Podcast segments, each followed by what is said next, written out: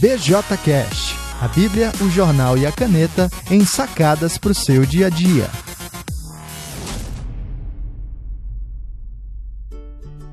Olá pessoal, eu sou Alan Porto, sou o autor do BJC, a Bíblia, o jornal e a caneta, e do BJCast que você está ouvindo agora.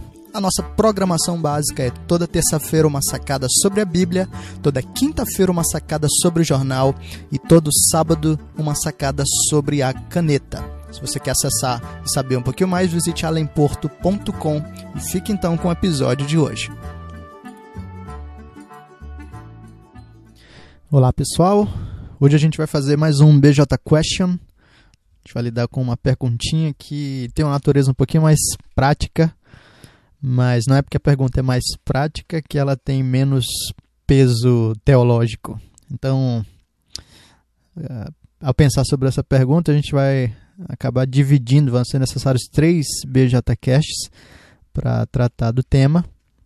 Então, eh, esse é o primeiro, já fique atento aí para os próximos que virão. A pergunta é a seguinte: Como é que eu posso lidar com o desafio da procrastinação? Como é que eu posso lidar com o desafio da procrastinação? Então você ouviu certo, é procrastinação, não é predestinação.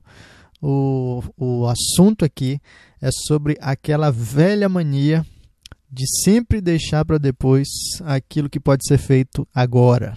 Né? Talvez você já tenha feito isso. Né? Vai empurrando a coisa com a barriga até chegar aquela hora do desespero em que a gente faz as coisas na loucura total, né? apressadamente, desesperadamente, e acaba comprometendo a qualidade do nosso trabalho porque a gente acabou fazendo com o tempo muito apertado. Então não há problema em fazer as coisas em cima da hora, se você de fato decidiu fazer assim. Mas o que acontece é que na maioria das vezes a gente não tomou essa decisão consciente. A gente simplesmente não realizou aquilo que deveria ser feito né, na hora certa e foi deixando para depois. É o trabalho da escola, da faculdade, que a gente acabou deixando para depois porque tinha mais um episódio da série para assistir. Né? É uma apresentação do serviço que a gente tinha que fazer, mas deixou para depois porque tinha um jogo de futebol na quarta-feira à noite. É, sei lá, qualquer coisa desse tipo. A gente sempre deixa um pouquinho para depois uh, e de maneira inconsciente vai é, criando um hábito, uma postura de fazer as coisas fora de hora e fazer as coisas com a qualidade inferior ao que ela poderia ter. Ok, mas o que isso tem a ver com Bíblia, com jornal e com caneta? Né? Então, a, a procrastinação é um problema da vida. E a vida pode ser pensada, a vida está relacionada à nossa dimensão religiosa, a maneira como a gente responde a Deus. Então, a procrastinação certamente é contemplada em alguns aspectos por aquilo que a palavra de Deus ensina e pode e deve ser analisada a partir de uma visão uh, cristã de mundo. Então, nesse episódio de hoje, a gente vai basicamente fazer um enquadramento teológico do tema da procrastinação, para nos próximos episódios a gente pensar em algumas causas e em algumas medidas práticas para lidar com isso. Ok, como é que a gente pode pensar teologicamente ou biblicamente sobre a procrastinação? Bom, primeiro, a Bíblia não tem esse termo exatamente é, como a gente conhece hoje. Então, o que a gente tem que pensar é em textos ou em categorias ou princípios e temas bíblicos que de alguma maneira se assemelham à realidade é, conceituada, né, é, é, é a, a, realidade que a procrastinação é, apresenta para a gente. E eu consigo pensar aqui em pelo menos quatro temas que estão envolvidos né, e assim são apresentados na Escritura e trazem luz para a nossa compreensão. O primeiro deles é o tema da preguiça. Por vezes, a nossa procrastinação está baseada em nada mais, nada menos do que preguiça de fazer as coisas. Então você deveria escrever aquele texto, responder aquela mensagem, fazer aquela ligação naquela hora. mas a sua preguiça fez com que você deixasse um pouquinho para depois e assim não cumprisse determinada responsabilidade. Né? Você deveria ter pago aquela conta naquele dia, mas o sol estava quente demais, o celular estava longe, a cama estava mais aconchegante do que o normal, enfim, né? Você não fez. O tema da preguiça apresentado na Escritura revela para a gente ah, algumas maneiras pelas quais Deus enxerga aquele que não cumpre suas responsabilidades por causa de preguiça. Provérbios 6, por exemplo, de 6 a 11, é um texto clássico que nos diz: Vai ter com a formiga, ó preguiçoso, considera os seus caminhos e ser sábio não tendo ela chefe, nem oficial, nem comandante, no estio prepara o seu pão, na cega ajunta o seu mantimento. E ele está basicamente demonstrando como a formiga é um animal extremamente diligente no seu trabalho. Mas ele segue dizendo, versículo 9: Ó oh, preguiçoso, até quando ficarás deitado? Quando te levantarás do teu sono? Um pouco para dormir, um pouco para tosquinejar, um pouco para encruzar os braços em repouso, Assim sobrevirá a tua pobreza como um ladrão e a tua necessidade como um homem armado. Quer dizer, para o cara preguiçoso, o que vai acontecer, de acordo com esses princípios aqui de Provérbios, é que ele vai ser tomado de assalto ah, pelos resultados negativos da sua preguiça. Nesse caso específico, seria pobreza, já que ele não quis trabalhar, já que ele ficou né, só empurrando a vida com a barriga, o resultado é que ele não teria crescimento do ponto de vista econômico e com todos os desdobramentos é, é, é, da pobreza, né, não só economicamente, socialmente, por aí vai. No caso do estudante universitário, a preguiça de cumprir as suas tarefas, né, os seus artigos e o que ele tinha que fazer, vai vir para ele ah, como notas baixas, como reprovações, como advertências do professor, enfim. Para o marido que deveria cumprir algumas responsabilidades dentro de casa, vai vir como pagar multas, porque algumas contas não foram pagas, vai vir como reclamação da parte da sua esposa, desconfiança da parte dos seus filhos, por aí vai. A preguiça causa resultados concretos na vida que são uh, negativos. Né? Provérbios 21, versículo 25 diz: O preguiçoso morre desejando, porque as suas mãos recusam trabalhar. Então, um dos primeiros aspectos aí que a Escritura nos uh, ajuda a considerar o tema da procrastinação é perceber pelas lentes da preguiça o que está envolvido aí no pacote.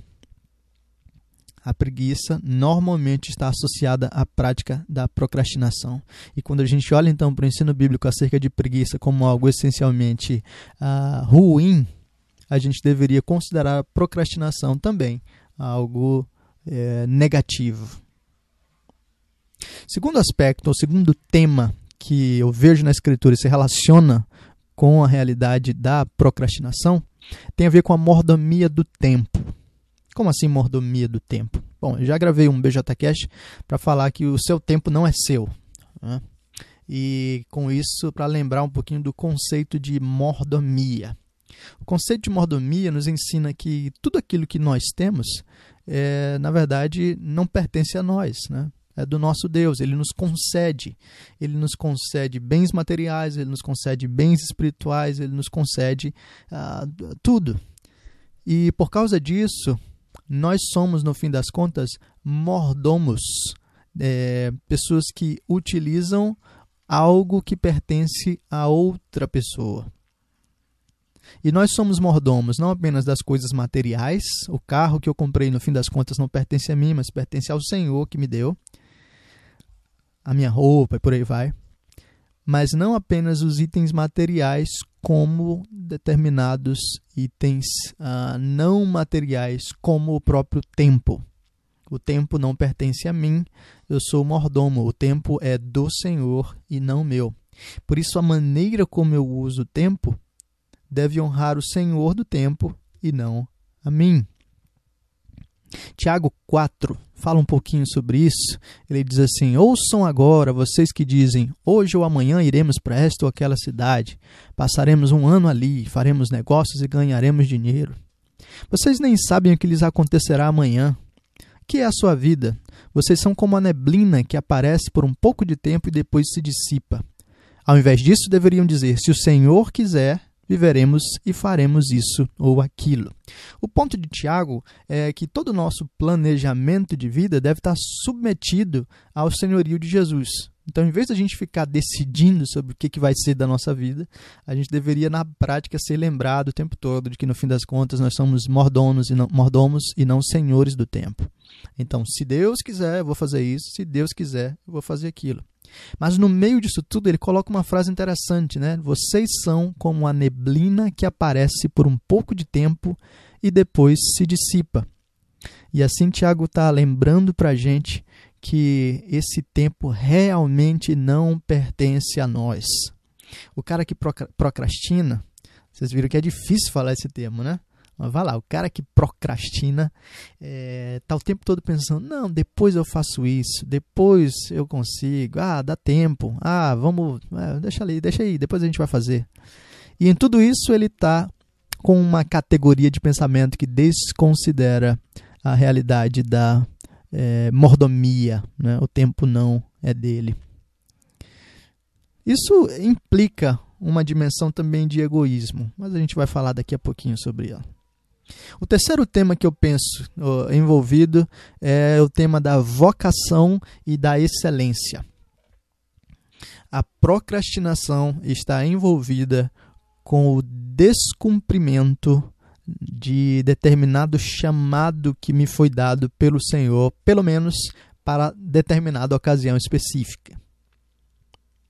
Então, se eu deveria fazer o trabalho, eu deixo para depois. Se eu deveria pagar as contas, eu deixo para depois. Se eu deveria ligar para determinada pessoa do serviço, eu deixo para depois. Em tudo isso, eu estou falhando em determinadas responsabilidades e vocações que me foram dadas. Romanos capítulo 12 está falando sobre habilidades que foram dadas por Deus para o exercício no ambiente comunitário, no ambiente da igreja. E ele diz o seguinte: Temos diferentes dons de acordo com a graça que nos foi dada. Romanos 12, de 6 a 8. Se alguém tem o dom de profetizar, use-o na proporção da sua fé. Se o seu dom é servir, sirva. Se é ensinar, ensine. Se é dar ânimo, que assim faça. Se é contribuir, que contribua generosamente. Se é exercer liderança, que a exerça com zelo. Se é mostrar misericórdia, que o faça com alegria. E é interessante identificar aqui como Paulo ah, associa a prática a determinadas posturas, né? exerça a liderança com zelo. Se, se a sua habilidade é mostrar misericórdia, faça isso com alegria.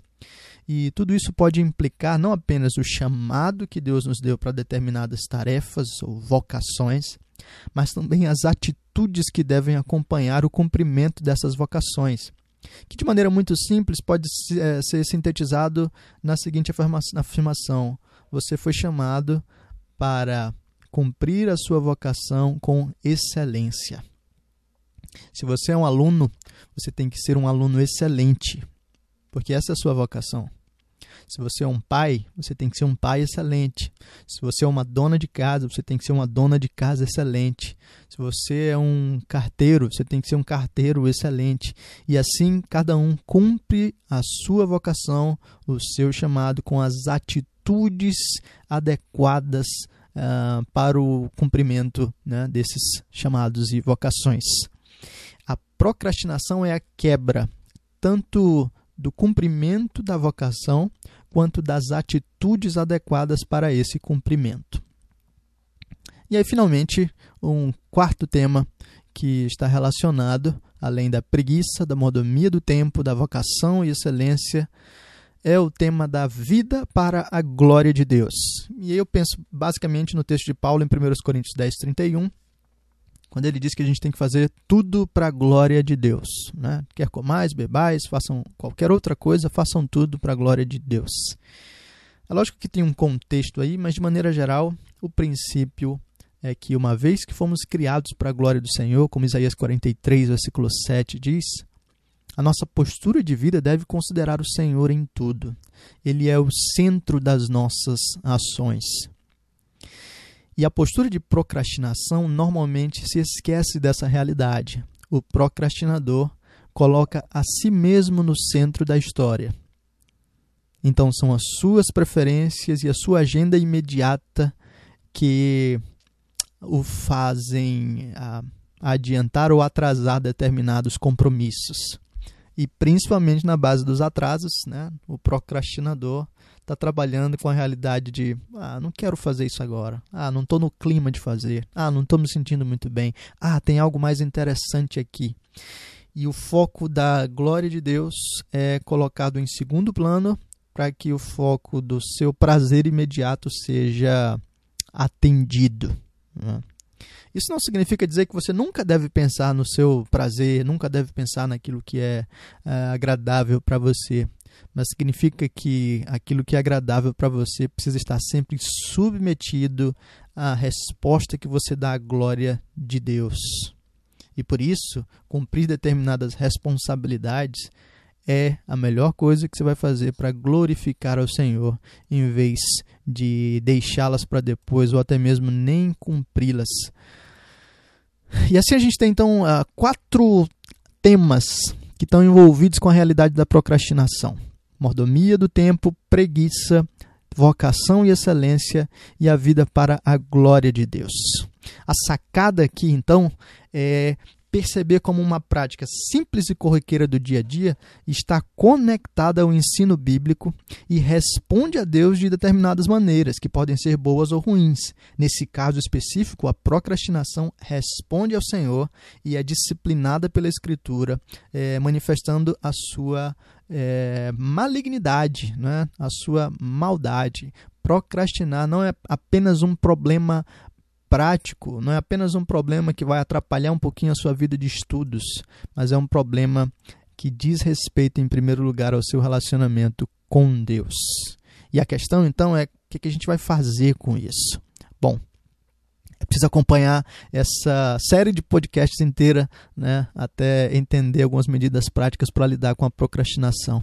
Mas só a partir desse primeiro, desse primeiro episódio a gente já tem as conexões fundamentais para perceber a procrastinação como um problema teológico e um problema de mindset, problema de mentalidade. Né? Como um problema teológico, a gente precisa perceber a Bíblia está caracterizando preguiça, mau uso do tempo, mau cumprimento da vocação e das atitudes adequadas e tirar o foco da glória de Deus como pecado classificar isso como pecado já coloca a realidade da procrastinação dentro de categorias adequadas de pensamento.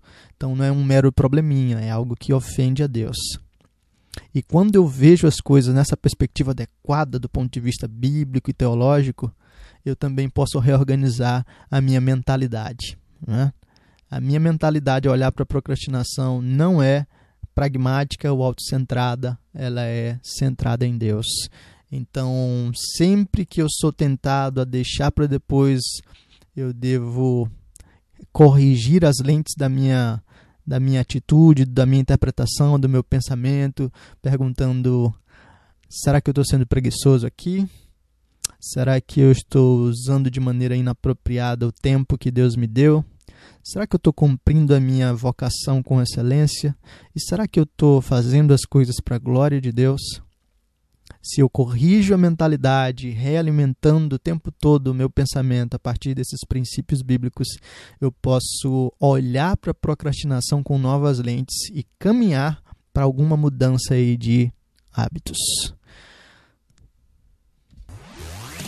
Então é isso. Se você gostou desse episódio, você pode passar adiante. Compartilhe com as pessoas no WhatsApp, nas redes sociais, curte lá e indica para mais pessoas acessarem alemporto.com/bjcast ou então procurar no iTunes ou no SoundCloud BJCast e assinar lá para você receber as atualizações direto no seu celular. Grande abraço, Deus abençoe e até o próximo.